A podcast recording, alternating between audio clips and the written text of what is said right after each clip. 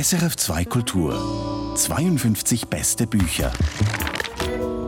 Heute mit Michael Lysier und mit Die Bienen und das Unsichtbare von Clemens Setz. Die Bienen, das sind die Dichter in diesem Buch, das Unsichtbare das, was sie zusammentragen. Hier in diesem Buch geht es um Kunstsprachen, um Plansprachen, um Menschen, die in diesen Sprachen sprechen oder dichten oder sonst schreiben. Sprachen wie Volapük oder Esperanto. Ein ganzer Kontinent ist das, den Clemens Setz im Verlaufe von sechs Jahren entdeckt und erforscht hat. Beginnen wir unser Gespräch mit einem kurzen Ausschnitt, Clemens Setz. Die Stelle in Franz Kafkas Werk, die mich seit meiner Jugend immer am meisten bewegt hat, findet sich gegen Ende der kurzen Erzählung Eine Kreuzung. Ein Mann besitzt ein eigentümliches Tier, halb Katze und halb Lamm. Es ist ein Familienerbstück. Seine Doppelnatur bringt einige Schwierigkeiten mit sich. Es scheint nicht nur Lamm und Katze, sondern auch in gewisser Weise Mensch sein zu wollen.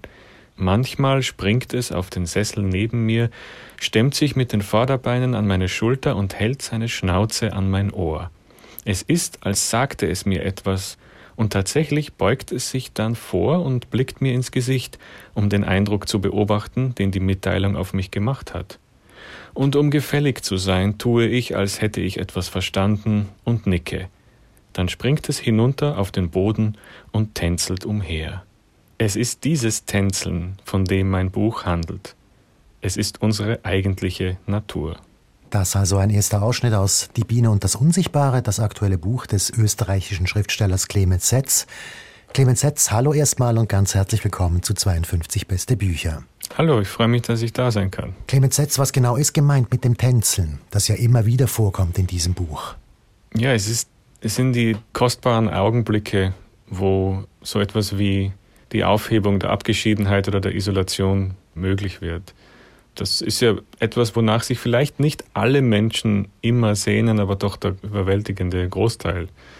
Und das jetzt gerade natürlich in der Welt die, die Vereinsamung und die Isolation und das Weggesperrt werden, ist sehr, sehr stark und eine beherrschende kulturelle Sache im Augenblick. Das heißt, das spürt man vielleicht noch viel stärker. Und eine Möglichkeit der Aufhebung des Alleinseins ist, in Gespräch, ins Gespräch zu kommen oder in irgendwo irgendeine interpersonale, so, wo man das Gefühl hat, beide haben dasselbe im Kopf. Und das ist dieses Tänzeln. In, dem, in dieser etwas bitteren Beschreibung bei Kafka ist es natürlich nur ein Eindruck. Aber wer weiß, ob der Ich-Erzähler dann nicht doch vielleicht wirklich versteht, was das rätselhafte Mischtier da ihm sagen will. Und vielleicht ist, ist das Nicken genau das Richtige.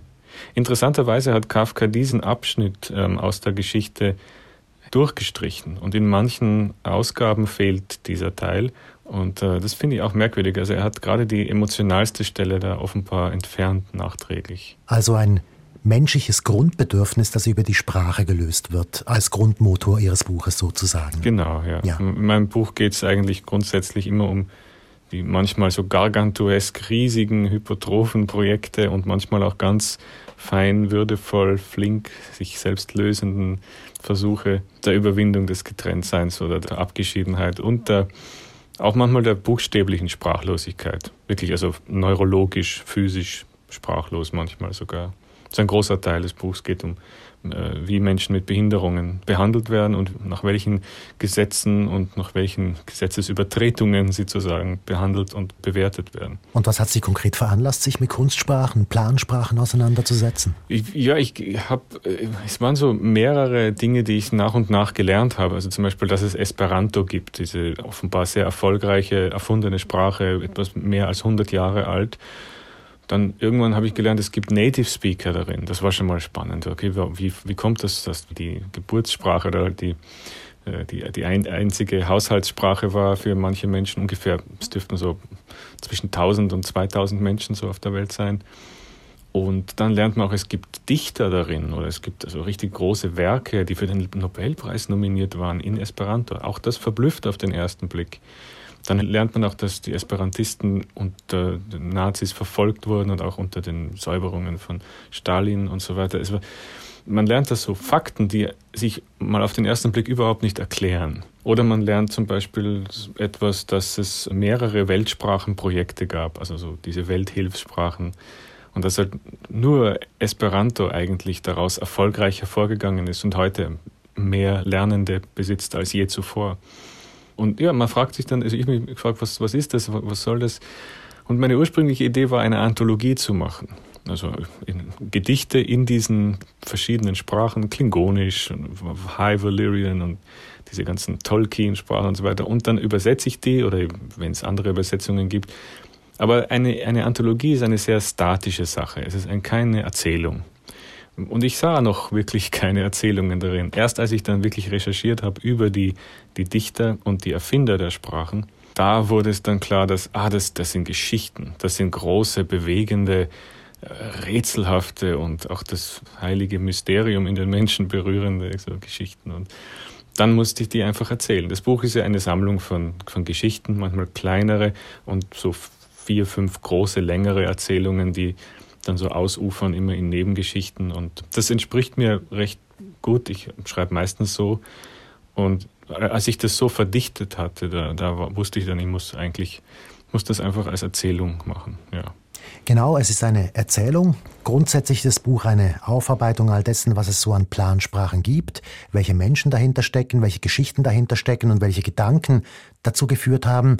Es ist sehr umfangreich, es ist sehr gut recherchiert und tief recherchiert, es ist auch sehr informativ, aber es ist kein Sachbuch, wie Sie gesagt haben. Es ist eine Erzählung, es ist ein literarischer Text und auch ein Text voller Literatur. Gedichte kommen drin vor, Erzählpassagen, Tagebuchpassagen bis hin zu Zeichnungen, Fotos, sogar Handy-Screenshots sind abgebildet. Und all das dreht sich, wie gesagt, ums Phänomen der Plansprachen. Und bevor wir zur Machart kommen, möchte ich gerne noch ein bisschen beim Inhalt bleiben, bei den Plansprachen selbst und Sie fragen, warum erfinden Menschen künstliche Sprachen, wo es doch natürliche gibt? Ja, das ist wirklich überraschend. Warum macht man sowas? Es, es, ist auf den ersten Blick auch nicht beantwortbar, denn jeder durchschnittliche Mensch weiß, wie dick Wörterbücher sind. Und allein sich schon vorzustellen, okay, ich setze mich jetzt hin und erfinde für jedes dieser Wörter ein neues, dann muss man sich die alle merken. Dann muss man, warum? Es, ist, es wirkt auf den ersten Blick so absurd. Also wie eine so fast schon satirische Sache, also wie etwas, was in einer Geschichte von Mark Twain vielleicht jemand macht, er hat sich eine neue Sprache ausgedacht. Das muss ja scheitern, denkt man. Und doch allerdings ist der Weg zum Grundeinfall, ich möchte eine neue Sprache erfinden, manchmal erstaunlich kurz. Es kann sein, dass die Lebensumstände sich so verdichten oder auch erschweren oder die Druckverhältnisse können sich so verändern, dass es vollkommen naheliegend ist, eine neue Sprache zu erschaffen. Ganz, ich meine, vielleicht ein bisschen greifbarer für die meisten dürfte es sein, dass es so Geheimsprachen gibt, so, also zum Beispiel das Rotwelsch. Ja, das sind aus, aus ganz klar täglicher Gefährdung durch Polizei und so weiter und durch Diskriminierung und Verfolgung ergibt sich so etwas wie ein geheimer zwar keine eigene Sprache, in vollkommen eigene, aber eine Variante, ein, ein Soziolekt davon. So wie Cockney in England, ja, genau, das ja. auf Reimen aufbaut. Genau, oder oh, es gibt ja dann allem, oder Chelta, glaube ich, heißt das auch, der, das Kesselflicker-Idiom in Irland, was angeblich auch das Piktische noch irgendwie in sich hatte. Das gibt es eine, glaube ich, kühne These darüber. Aber ja, sowas, das, das kann man sich auch denken. Das basiert in sozialen also einer bestimmten sozialen Situation. Menschen, die eine gewisse Art von Beengtheit spüren und dann das als Underground, als so, äh, äh, Freiheitsraum nutzen.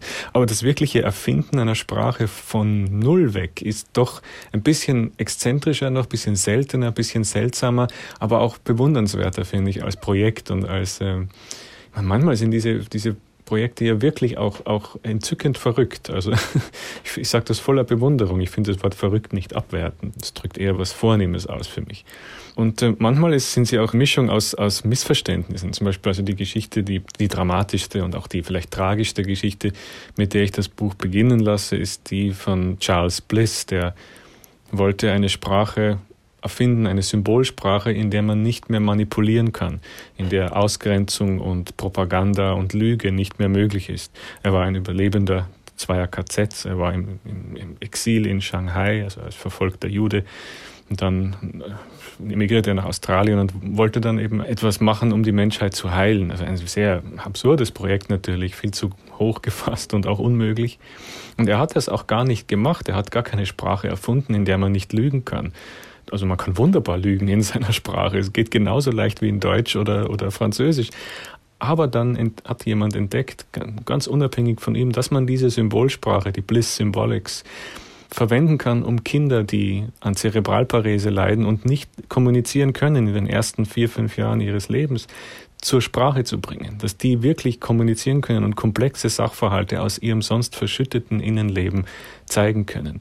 Und bizarrerweise hat der Erfinder Charles Bliss das bekämpft. Er wollte nicht, dass die Kinder das lernen. Nicht so zumindest. Er hatte nichts gegen behinderte Kinder an sich, aber er hatte etwas gegen die Art, wie es unterrichtet wird und so weiter. Also eine hochinteressante, sehr, sehr im, in den grausamen Paradoxien des 20. Jahrhunderts äh, feststeckende Figur. Sehr, sehr verfilmbar vielleicht auch. Und darum wollte ich die Geschichte unbedingt erzählen, bevor irgendeine entsetzliche Netflix-Serie darüber entsteht. Sie gehen die Sache ja dann auch von Ihrer Seite her an. Also Sie erzählen zuerst mal von diesem Charles Bliss, der eigentlich Karl Blitz geheißen hat und aus Czernowitz stammt. Diese ganze Geschichte das ist mal diese eine schöne Geschichte, die Sie erzählen. Mhm. Und auf der anderen Seite die Geschichte von sich selbst, also Ihre Geschichte, respektive die autofiktionale Geschichte, in der Sie sich als Neunjähriger zeigen, der ein behindertes Kind sieht und erschrickt darüber, aber gleichzeitig merkt, dass dieses Kind vermutlich mit sowas kommuniziert wie Bliss Symbolics. Also so haben Sie ja schon mal zwei Straßen offen sozusagen, um Ihre Geschichte zu erzählen. Ja, ich, ich äh, habe mich eben erinnert, dass es also keine Autofiktion in dem Fall, es ist immer Autofiktion, aber es ist etwas, woran ich mich erinnere, dass ich mal ein, äh, Angst hatte vor dem Anblick eines behinderten Kindes, ne, so mit, weiß nicht, weiß nicht, wie alt ich war, so noch, noch Volksschule. Aber es hatte, eben weil ich es nicht richtig bewegen konnte und es hatte so einen Zeigestock auf der Stirn und hat damit auf etwas getippt, wovon ich annehme, dass es vielleicht Symbole waren oder Bliss Symbolics vielleicht wirklich. Und dieses Grauen, das einem entgegenweht von Menschen, die nicht kommunizieren können wie man selbst, ist einerseits sehr abwertend, aber zugleich ähm, hat es mir was erzählt auch über das Ganze. Und ähm, mich, wundert auch wirklich eins, ich, ich will da jetzt nicht wie so ein Tugendprediger mich anhören, wirklich nicht, aber mich wundert wirklich, wie frei von, von Behinderten die deutsche Literatur ist. Es gibt sie fast nie. Ich lese ja viel und es kommt niemals irgendjemand im Rollstuhl vor, ein gehörloser Mensch oder jemand, der, der spastisch gelähmt ist. Die kommen einfach nicht vor. In Filmen noch ein bisschen mehr hier und da, aber es ist wirklich bizarr. Also und ähm, ich hatte halt durch Zufall auch und durch nicht nicht zu, nicht immer Zufall, aber äh, vielleicht mehr zu tun mit Menschen mit Behinderungen als durchschnittliche andere verschonte, privilegierte, äh, able-bodied Menschen. Aber ist das, trotzdem ist das ja keine Ausrede. Also ja, ich wollte eigentlich gar nichts. Es war für, für mich völlig selbstverständlich, dass ich da etwas mehr erzählen muss auch darüber. Und das, es, es genügt nicht einfach nur zu sagen, ja, es wurde entdeckt, dass man damit behinderten Kindern helfen kann mit diesen Bliss Symbolics. Das wäre irgendwie ein Verrat an, an denen gewesen. Ja. Man muss dann erzählen, wie, wie haben die gelebt da zu der Zeit in, in Kanada und auch wie sind die, meine eigenen Wahrnehmungen dazu, welche merkwürdigen Nischen gibt es darin, welche Vorurteile, welche Ängste, welche lächerlichen Haltungen und auch welche Ähnlichkeiten und ähm, also es klingt jetzt auch wieder so, als wollte ich mich hinstellen und sagen, ah, die anderen sind so schlecht und ich bin, also das will, ist das nicht mein, mein, das war nicht meine Absicht jetzt wirklich. Aber trotzdem ist es manchmal, was mich befremdet, dass alle Figuren in deutscher Gegenwartsliteratur immer able-bodied sind. Außer wenn es in der Vergangenheit spielt, merke ich. Historische Romane, da kommen dann manchmal so, so pittoreske Bräugel-Figuren vor und so. Das, das es, aber das ist ja auch seltsam irgendwie. Also, na gut, Moralpredigt zu Ende. Es gibt weitere Plansprachen, die Sie anschauen in Ihrem Buch. Das ist mal Volapük. Das wurde so 1879, ähm, 80 rum ins Leben gerufen von einem Pfarrer namens Johann Martin Schleier. Das ist übrigens ein Vorfahre von Hans Martin Schleier, äh, wie ich erfahren habe. Mhm. Das war so ein Papst, einer, der wirklich alles kontrollieren wollte, was im Zusammenhang mit seiner Sprache steht. Und auf der anderen Seite gibt es Esperanto, auch das beschreiben Sie, und da ist alles sehr viel freier. Wie ist das? Wenn ich das Buch richtig verstehe, geht es eigentlich darum, möglichst viel Freiheit zu lassen, dass eine Sprache funktionieren kann, eine künstliche. Ja, vor allem äh, muss der Gott, der es die Sprache erfunden hat, äh, eben unsichtbar werden. So wie er ja auch bei den meisten ja, naturgewachsenen Sprachen unsichtbar ist. Man hat nur frühere Sprachschichten. Die sind kein einzelner Mensch, den man anbetet. Und je weniger sichtbar und je weniger Besitzanspruch der oder die Erfinderin einer Sprache haben, desto besser, desto lebendiger wird sie meistens. Ich glaube, es ist ein, ein Grundgesetz, das ich so als auch formuliere im Buch. Wenn man die Sprache eines schnellen Todes sterben lassen will, dann muss man sie sozusagen am eigenen Leib irgendwie verankern. Tolkien hat das un unabsichtlich gemacht. Er hat diese, diese ja, sehr hübschen Sprachen für Herr der Ringe erfunden, Sindarin, Quenya. Ich, ich bin kein großer Tolkien-Fan leider, aber ich meine, ich verstehe, warum man da großen Spaß haben kann und warum das für viele Leute wahnsinnig verzaubernd und schön und hypnotisierend ist. Und diese Sprachen, die da drin vorkommen, sind nicht vollständig, bei weitem nicht. Also die haben ein kleines Vokabular und es gibt nur so, also es ist vielleicht zu 30 Prozent irgendwie durchdacht. Und jetzt gibt es diese ganzen Fans und die müssen, die wollen aber gern das lernen und, und fließend sprechen und Conventions machen und vor allem wollen die auch schreiben und Literatur schreiben und Gedichte und Lieder machen in Quenya zum Beispiel. Aber jetzt stehen Sie vor dem Problem, wie mache ich das? Erfinde ich einfach wahnsinnig viel Vokabular selbst? Ja, dann stelle ich mich doch auf die Ebene von Meister Tolkien, was wieder anmaßend wäre gegenüber den anderen Fans. Oder machen wir einfach so kleine Gruppen mit unserem eigenen Ding, aber dann erfahren die anderen nie davon und so. Und das ist ein wunderbares Beispiel für ein völlig imaginäres Kerkersystem. Aufgrund von Fan Tum. Weil sie den Erfinder so verehren und nicht aufhören können, ihn den zu verehren, wie soll man das auch machen, sind sie irgendwie gefesselt in ihren Freiheiten. Und genau das hat der Erfinder von Esperanto, der sehr weise Ludwig Samenhoff, verhindert. Er hat öffentlich ist er zurückgetreten von seinem Sprachvorsitz oder von dieser hervorgehobenen Stellung und hat signalisiert, das war jetzt zwar nicht ein einziger Akt, aber es war immer wieder, wurde das auch verstärkt, egal wie die Abweichung aussieht, und egal wie, was ihr damit macht, welches Vokabular und wie ihr es verändert und welche Poesie da entsteht, es ist immer Esperanto.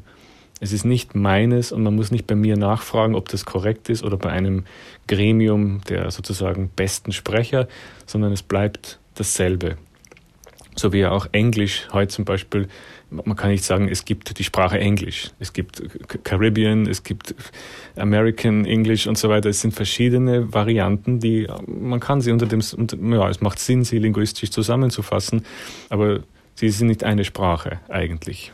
Genauso ist es ein bisschen bei Esperanto. Es gab dann schon so Abspaltungen. Natürlich Menschen lieben das ja, ihre eigenen Dinge oft dann so neu zu benennen.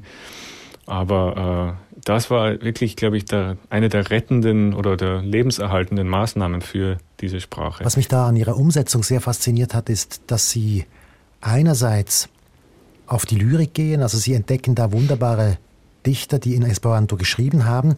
Und da gibt es auch eine Rezension darüber, wo ein Kritiker schreibt, im Prinzip ist einer der Erzählstränge dieses Buches der des Übersetzers Clemens Setz. Also es stimmt schon, sie hatten schon ja, eine Art Schatz gehoben jetzt in dieser Zeit, in der Sie sich mit Esperanto auseinandergesetzt haben und anderen Plansprachen. Oh ja, das war wirklich, äh, ich meine, das war auch so ein Entdeckerglück. Also wenn man dann zum Beispiel zum ersten Mal William Auld liest und mm, mein, jetzt ist es schon wieder ein bisschen verkümmert, aber es war für so ein Jahr hatte ich ein ziemlich gutes, so passives Esperanto, wo ich wirklich schnell lesen konnte schon. Und da diese gesammelten Gedichte da durchzulesen, das, was ja kein Mensch im deutschen Sprachraum mehr liest, also bis auf ein paar Esperantisten, ja, das fühlte sich dann so an, als hätte ich so einen unentdeckten Kontinent da irgendwie betreten und habe auch dann so was Missionarisches oft, dass ich denke, immer wenn ich was so singulär Schönes entdecke, dann müssen das alle kennen.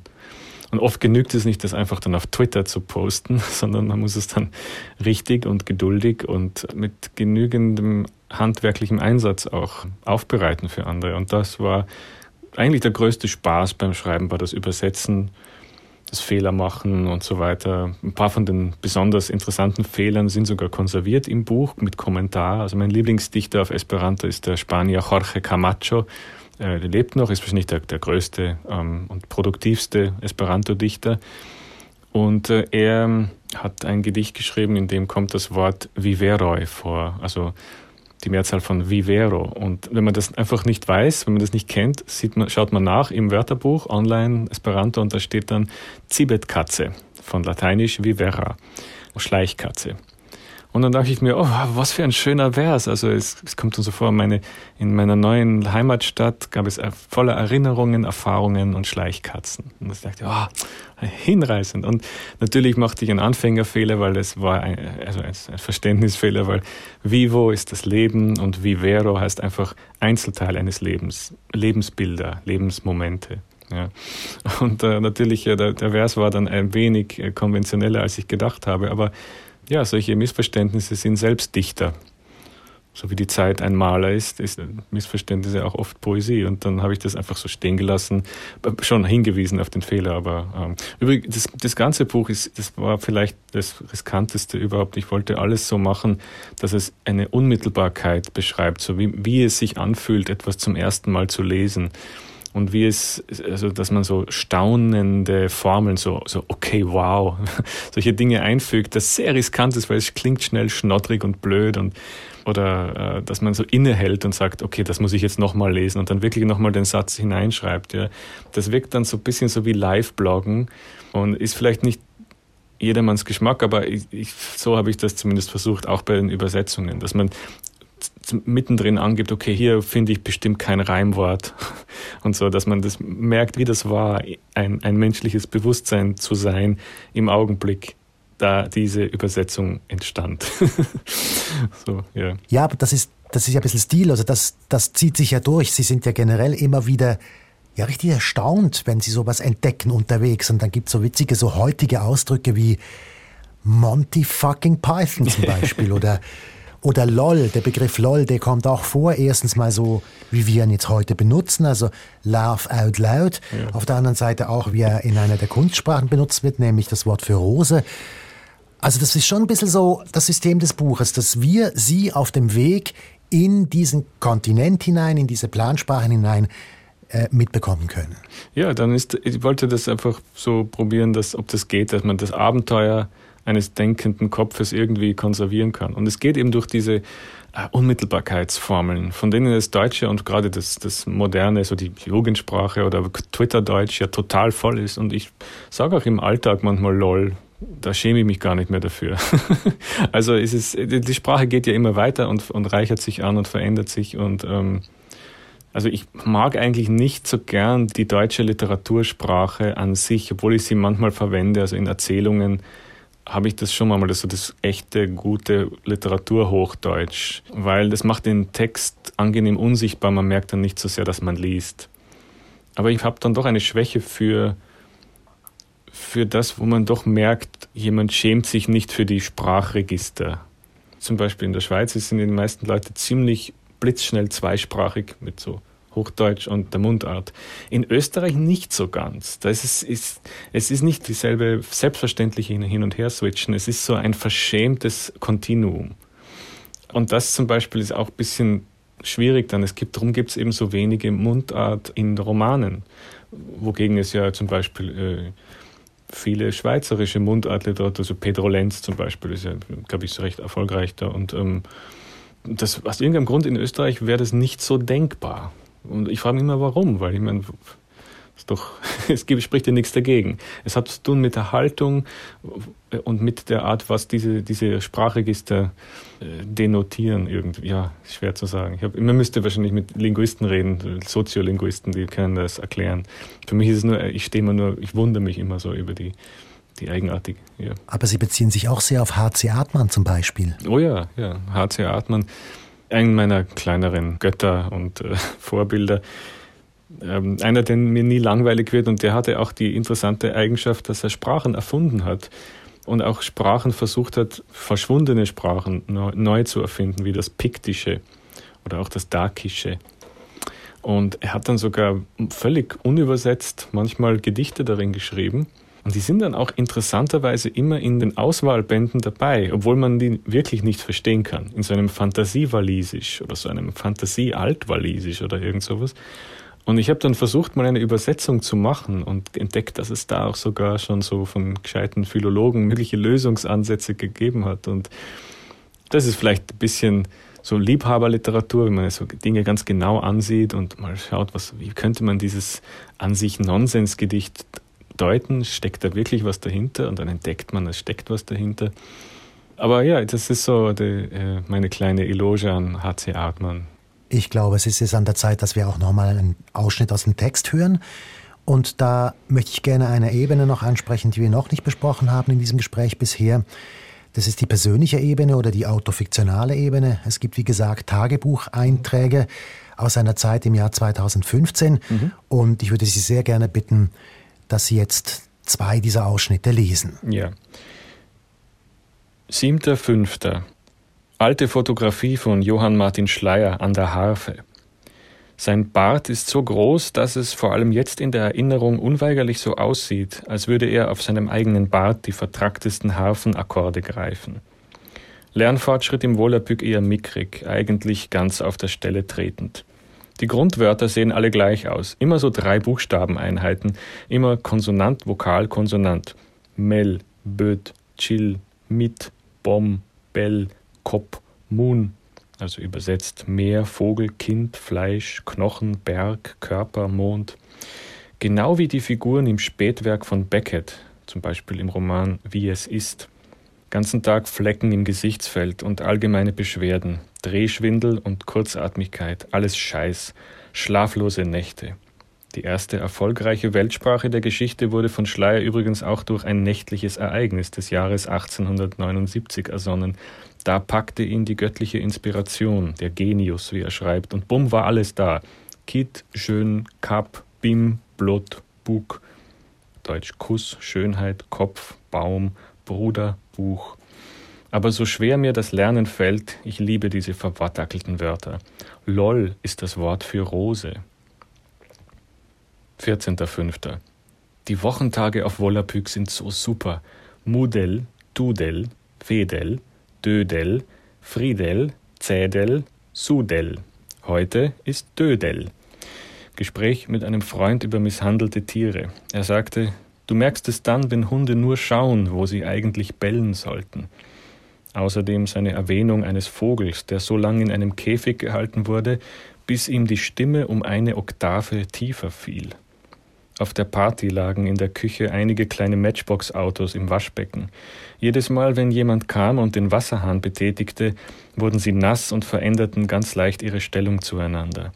Flenn, dachte ich bei ihrem Anblick seltsamerweise. Flenn, Flens. Volapük für Freund, Freunde. Das also ein zweiter Ausschnitt aus dem Buch Die Bienen und das Unsichtbare von Clemens Setz. Haben Sie wirklich Volapük gelernt für diese Arbeit, Clemens Setz? Ja, ist nichts gelogen in dem Buch bisher. Ich habe nichts erfunden. Da ist alles so, zumindest äh, in meiner Erinnerung. Ich habe das gelernt damals und war damals auch ziemlich krank und ziemlich depressiv und ziemlich äh, gefährlich irgendwie. Nein, nicht gefährlich, aber so, so ein, so ein hasserfüllt, ag aggressiver Mensch halt. Und der, es war eine düstere Periode in meinem Leben, die ich natürlich schön überspielt habe.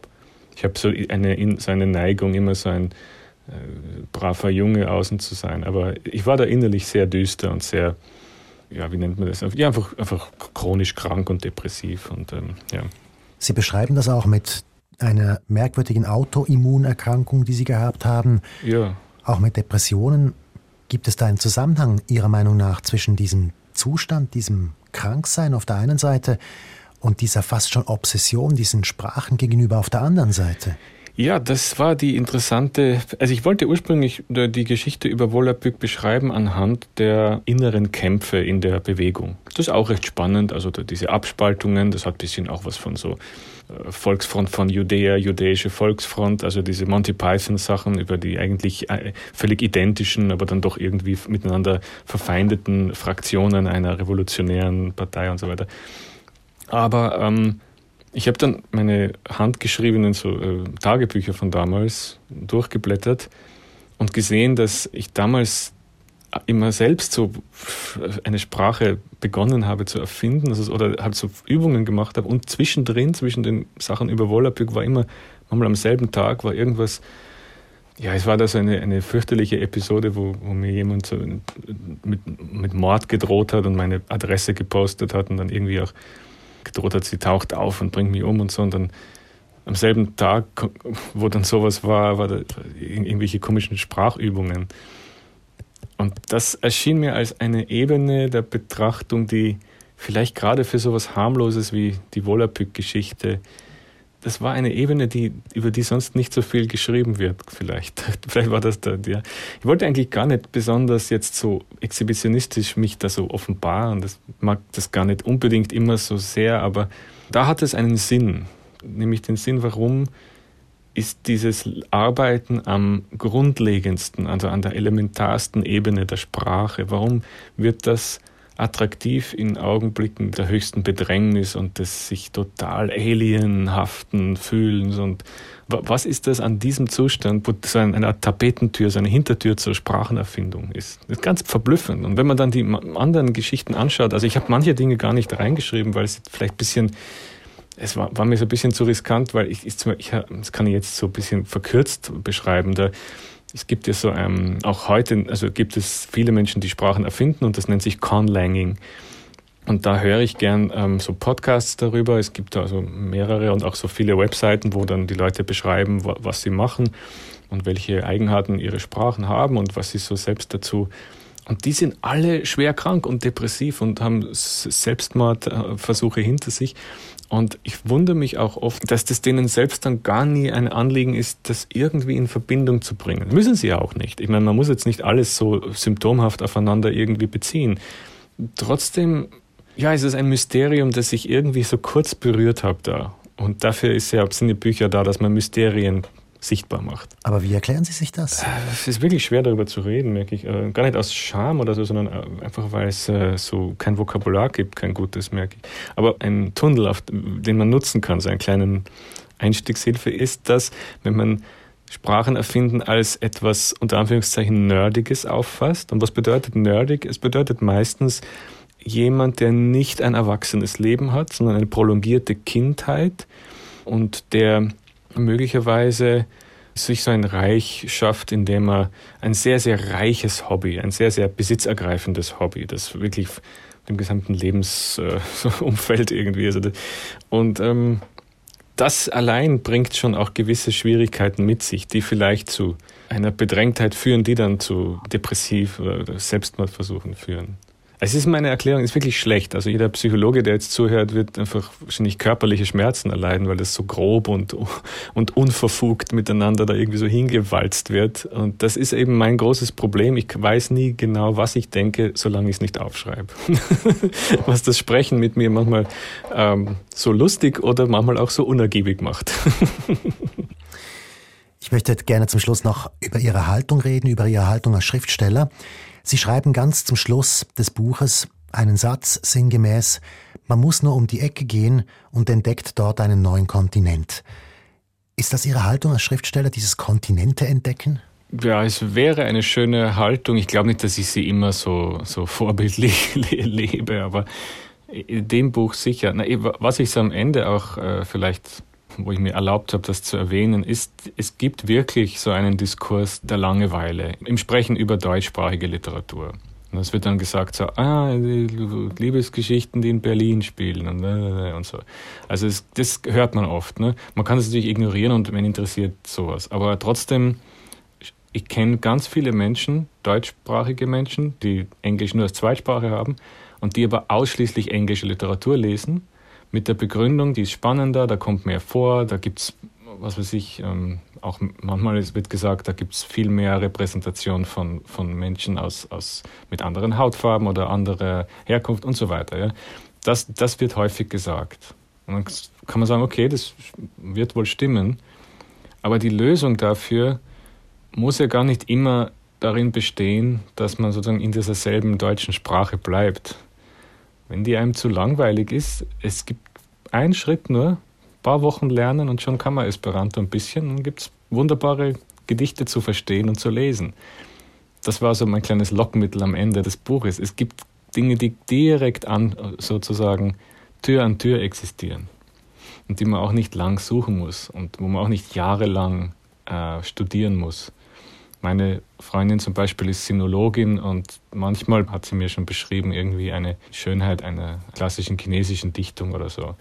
Und da muss man leider sagen, ich kann das erst bestimmt nicht einfach so verstehen. Ich kann ihre Paraphrase verstehen, aber nicht den Originaleffekt. Das geht halt nur durch, wenn man wirklich lang studiert, sie hat ja nun wirklich viele Jahre ihres Lebens da investiert und auch in China gelebt, dass sie das gut kann. Und jetzt kann sie die Früchte da sozusagen ernten. Und, äh, aber ohne viel Arbeit geht das nicht. Im Fall von Esperanto ist die Arbeit aber nicht so groß, bei weitem nicht so groß. Und das, ist, das wollte ich ein bisschen zeigen, dass man Dinge, die auf den ersten Blick weit entfernt scheinen, wie so, okay, das ist in einer anderen Sprache geschrieben, sind gar nicht so weit entfernt. Es ist so gebaut, dass man es ganz schnell betreten kann und ganz schnell heimisch werden kann da. Und es ist auch sehr, sehr willkommen, eine sehr willkommen heißende Community. Die haben gar nichts dagegen, wenn man das nicht so gut kann am Anfang. Und man lernt es blitzschnell. Das nicht bei jeder Sprache der Fall. Bei Klingonisch ist es auch schwierig. Klingonisch ist wirklich zu schwer. Das hat halt sich ein Mann ausgedacht, Mark Okrand. Und ja, es gibt Sprachen, die nicht so schwierig sind und die aber auch ganz schnell große, neue, riesige Ländereien da vor einem aufspannen. Ja. Und einen neuen Kontinent gibt es denn schon? Sind Sie, äh, entdecken Sie schon wieder einen? Oh ja, doch, sicher. Ja. Ich schreibe jetzt auch schon viele Jahre an einer anderen Sache. Das wird ein, ein, das ist wieder ein Roman, also wirklich eine Erzählung, äh, aber mit sehr viel historischem, historischer Recherche. Äh, ein historischer Roman sozusagen. Also spielt in den 20er Jahren in Deutschland.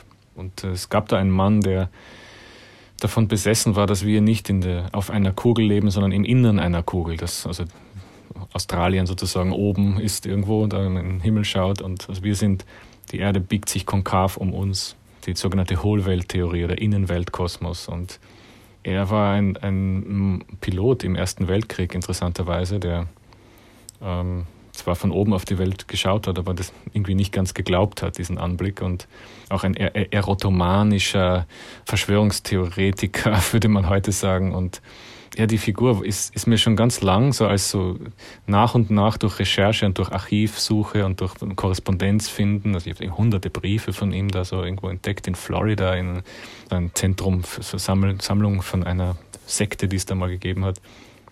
Und ja, ich, ich rekonstruiere den jetzt schon einige Jahre ganz langsam und mühevoll. Natürlich leichter wäre es, wenn ich in dem Gebiet dort leben würde, in, in Worms, wo er gelebt hat da bin ich auch nicht so ganz zu Hause, weder kulturell noch sprachlich. Das bin ich ein ziemlicher Alien, aber das macht ja eigentlich nichts. Also das kann man ja auch im Roman irgendwie zeigen.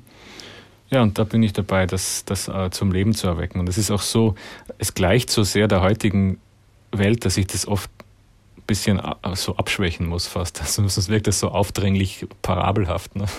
Aber natürlich ist es wirklich eine, eine, Zeit, in der das Klima, das Öffentliche ziemlich ähnlich war. Also die Zwischenkriegszeiten, so die beginnenden Jahre des Nationalsozialismus waren eine Zeit von einer leidenschaftlichen, von Gegennarrativen und von so Bubbles und sich selbst äh, verstärkenden Echokammern und von viel Paranoia und ähm, wissenschaftsgläubig und Ungläubigkeit und also es ist lustig. Ähm, ich, ich konzentriere mich sonst gar nicht so sehr auf so gesellschaftspolitische Themen ähm, beim Schreiben, aber da spielen sie auch wirklich direkt in der Behandlung von Menschen eine Rolle. Da ist es so vollkommen selbstverständlich, dass also dass die dann irgendwie auch vorkommen. Ja, das ist eine interessante, nicht nur interessant, das ist wirklich eine völlig ja, mich hypnotisierende Aufgabe. Und jetzt muss ich das aber alles mal sozusagen verdauen und vergessen und dann neu schaffen aus dem. Ja. Da bin ich aber schon eigentlich recht weit jetzt. Und schauen wir mal, ob ich es fertig machen kann und was dann daraus wird. Es dauert vielleicht noch ein, zwei Jahre oder so. Aber das ist der Kontinent, auf dem ich gerade lebe. Ganz herzlichen Dank für das Gespräch. Vielen Dank auch für das Interesse und auch, dass ich so lange erzählen durfte. Sehr gern geschehen. 52 beste Bücher. Podcast.